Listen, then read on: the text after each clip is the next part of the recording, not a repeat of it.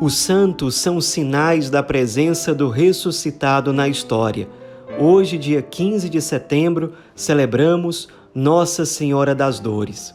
A celebração litúrgica de hoje também nomeia a Virgem Maria, fiel aos pés da cruz diante do Cristo, como Mater Dolorosa ou Mãe Dolorosa, Senhora da Soledade, Senhora das Lágrimas, Senhora da Piedade, Senhora Pietá e tantos outros títulos, todos eles apontando para o núcleo, o cerne dessa grande celebração de hoje.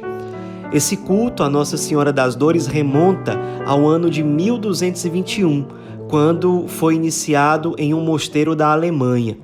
Porém, a coisa era muito restrita e se difundiu realmente, se tornou uma celebração bem parecida com a que nós temos hoje, inclusive já celebrada no dia 15 de setembro pelos servitas, ou seja, pelos religiosos da Ordem dos Servos de Maria, que eram muito marianos e no ano de 1239 passaram a difundir essa celebração em vários lugares da Europa e depois em outros continentes. Desde o início, praticamente, que essa celebração de Nossa Senhora das Dores nos convida a fazer memória das chamadas sete dores de Nossa Senhora.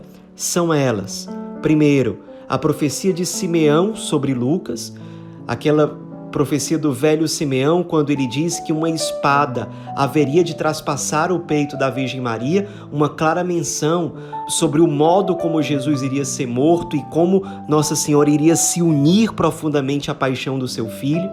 A segunda dor de Nossa Senhora é a fuga da Sagrada Família para o Egito, quando José e Maria, para proteger o menino Jesus, têm que deixar sua casa, sua cidade e se mudar para o Egito para fazer a vontade de Deus. A terceira dor da Virgem Maria é o desaparecimento do menino Jesus durante três dias, quando depois de visitarem o Templo de Jerusalém, o menino Jesus se perde e três dias depois José e Maria o reencontram no templo, conversando com os doutores da lei no templo, ensinando e fazendo perguntas.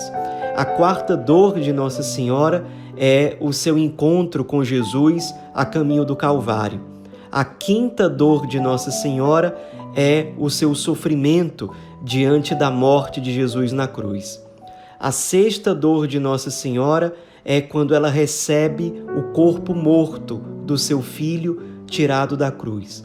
E a sétima dor de Nossa Senhora é o sepultamento do corpo de Nosso Senhor no Santo Sepulcro.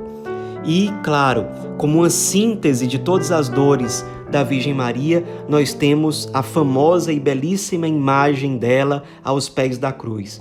Segundo o capítulo 19 de São João, ela estava de pé diante da cruz, como um sinal espiritual, teológico muito concreto de que ela se unia profundamente às dores do crucificado, mas se unia não de um modo desesperado, não de modo a perder o seu eixo, o seu fundamento, a sua confiança em Deus. Como dizia Santo Antônio, aquilo que o Cristo sofreu na carne, ela sofreu no seu próprio coração.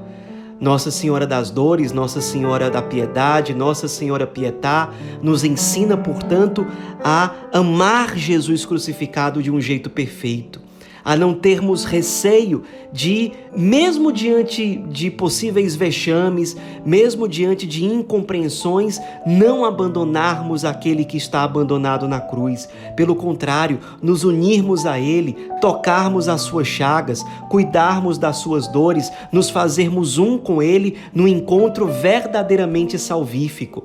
Contemplando a Senhora Pietá, nós aprendemos com ela a melhor forma, a forma mais perfeita de amar Jesus abandonado, crucificado. Ela nos ensina hoje em dia, no nosso tempo, a continuar indo ao encontro dele com o coração cheio de compaixão, cheio de misericórdia, para encontrá-lo encarnado nos menos amados, nos crucificados da história. Ir ao encontro deles como a Virgem Maria, quer amar Jesus, não quer deixá-lo sozinho, quer se unir às suas dores para amar de volta aquele que se entregou totalmente por nós, por amor a nós, pela nossa salvação. Amar o Cristo crucificado, que para nós é expressão plena do amor de Deus pela humanidade e por cada um de nós. Não à toa, a celebração de Nossa Senhora das Dores vem no dia seguinte à festa da exaltação da Santa Cruz. Nós Ontem contemplamos todo o mistério do Cristo crucificado. Hoje nós olhamos para aquela que foi fiel aos pés da cruz, que não abandonou em nenhum momento, pelo contrário, se uniu profundamente à sua paixão, se unindo à obra salvífica do Cristo e sendo, portanto, um instrumento para que a salvação alcançada pelo Cristo para nós chegue até o maior número possível de corações. Naquele momento ela se ofertava junto com Cristo para a glória de Deus e pela nossa salvação. Naquele momento também na cruz é que ela recebeu o chamado de Jesus: Mulher, eis aí o teu filho. E para o discípulo amado, que ali representa cada um de nós, disse Jesus crucificado: Filho, eis aí a tua mãe diante do crucificado, somos chamados, portanto, a acolher a Virgem Maria como nossa mãe. Uma mãe que é mestra no amor ao crucificado. Uma mãe que tem alegria em emprestar, de certo modo, o seu coração imaculado, para que por meio dela nós rendamos ao Cristo um culto, um amor, uma devoção, uma entrega mais perfeita, como ele merece receber.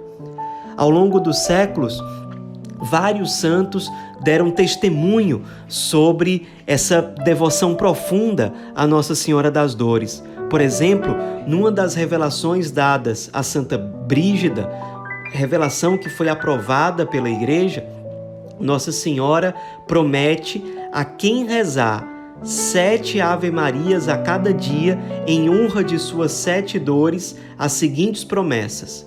Primeiro, porei a paz em suas famílias. Segundo, serão iluminados sobre os divinos mistérios. Terceiro, consolá-los-ei em suas penas e acompanhá-los-ei nos seus trabalhos. Quarto, conceder-lhes-ei tudo o que me pedirem, contanto que não se opõe à vontade de meu adorável divino Filho e à santificação de suas almas. Quinto, defendê-los-ei nos combates espirituais contra o inimigo infernal e protegê-los-ei em todos os instantes da vida. Sexto, assistir-lhes-ei visivelmente no momento da morte e verão o rosto de sua Mãe Santíssima. Sétimo, obtive de meu filho que os que propagarem esta devoção às minhas lágrimas e dores sejam transladados desta vida terrena à felicidade eterna diretamente, pois ser-lhes-ão apagados todos os seus pecados e o meu filho e eu seremos a sua eterna consolação e alegria. Além disso, nossa Senhora também apresentou promessas a Santo Afonso Maria de Ligório aos fiéis devotos das suas santas dores. As promessas que ela revelou a Santo Afonso são as seguintes: primeiro, aquele devoto que invocar a Divina Mãe pelos merecimentos de suas dores me merecerá fazer antes de sua morte verdadeira penitência de todos os seus pecados. Segundo, nosso Senhor Jesus Cristo imprimirá nos seus corações a memória de sua paixão, dando-lhes depois um competente prêmio no céu. Terceiro, Jesus Cristo guardá-los-á em todas as tribulações em que se acharem, especialmente na hora da morte.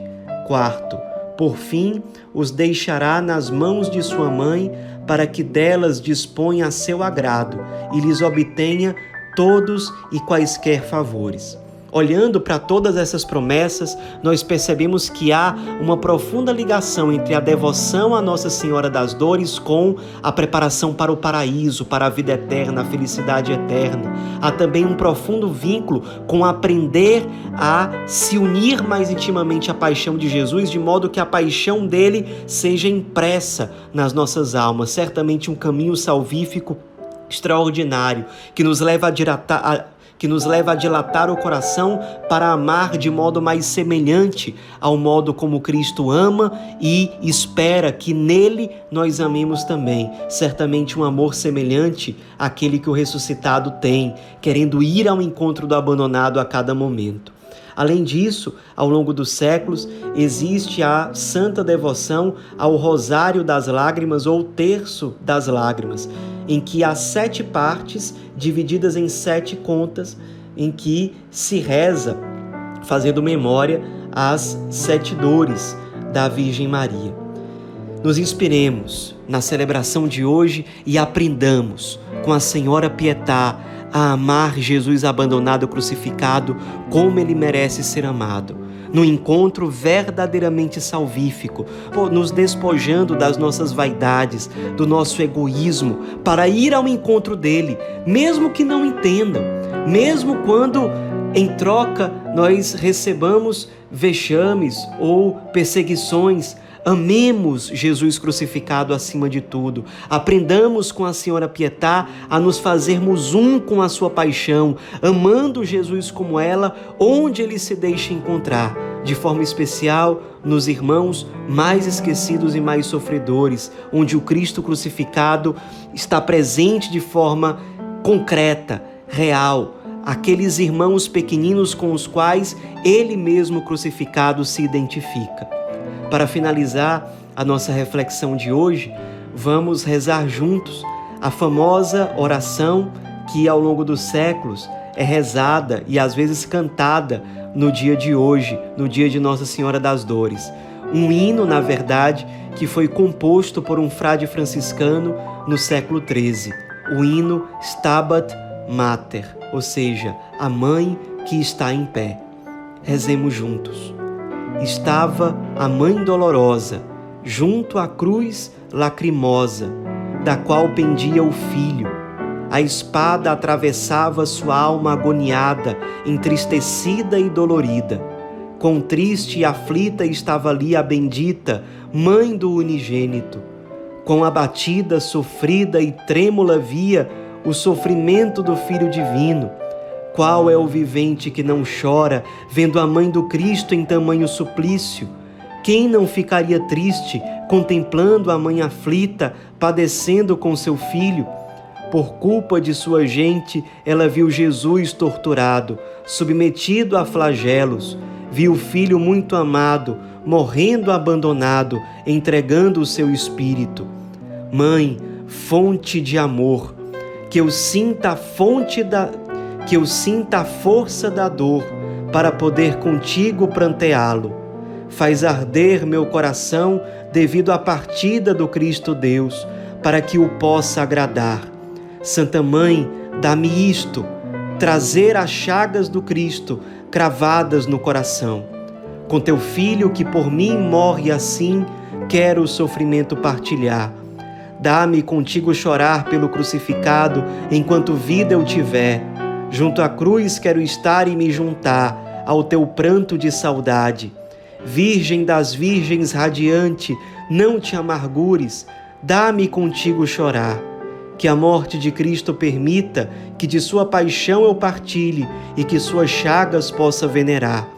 Que pelas chagas eu seja atingido e pela cruz inebriado pelo amor do Filho, animado e elevado por ti, Virgem, eu seja defendido no dia do juízo. Amém. Nossa Senhora das Dores, rogai por nós.